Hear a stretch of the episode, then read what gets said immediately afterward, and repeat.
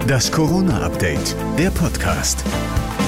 Hier ist das Corona-Update der NRW Lokalradios vom 19. April, Stand der Meldungen 14 Uhr. Ich bin Michael Bohm.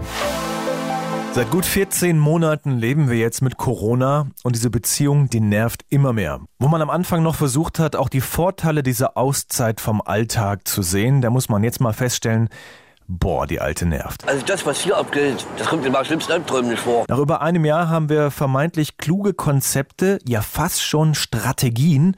Wir öffnen die Schulen wieder, aber in wechselnden Gruppen und alle müssen sich testen. Ähnlich die Idee des NRW-Wirtschaftsministers, sich 14 Kommunen rauszupicken und sie zu Modellregionen zu erklären.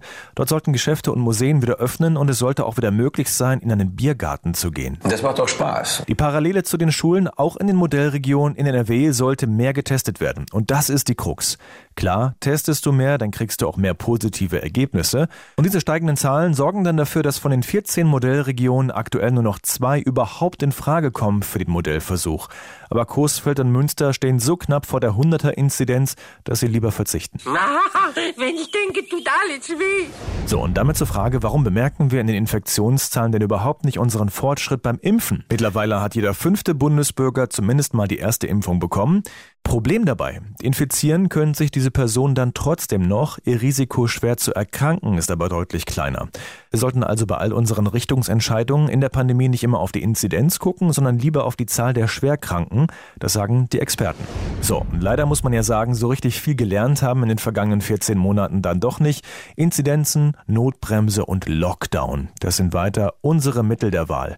In dieser Woche soll die bundesweite Notbremse durch den Bundestag und Bundesrat. Die Inzidenz allein soll die Notbremsung auslösen können. Wissen, wie man dumme Kinder macht? Frag deinen Vater. Man merkt auch, dass in Berlin im Hintergrund hart daran gearbeitet wird, die nötigen Mehrheiten überhaupt zu besorgen. Die Ausgangssperren sind jetzt um eine Stunde nach hinten verlegt worden auf 22 Uhr. Und die FDP fordert außerdem Ausnahmen für Geimpfte und Menschen, die sich haben testen lassen. Das war das Corona-Update der NRW Lokalradios vom 19. April.